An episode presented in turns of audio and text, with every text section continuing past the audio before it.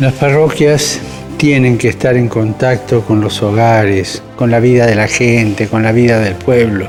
Tienen que ser casas donde la puerta esté siempre abierta para salir hacia los demás.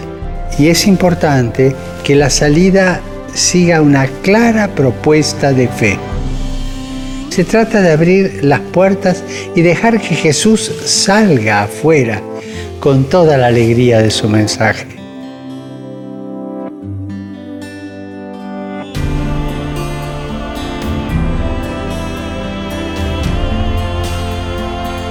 Pidamos por nuestras parroquias para que no sean oficinas funcionales, sino que animadas por un espíritu misionero, sean lugares de transmisión de la fe y testimonio de la caridad.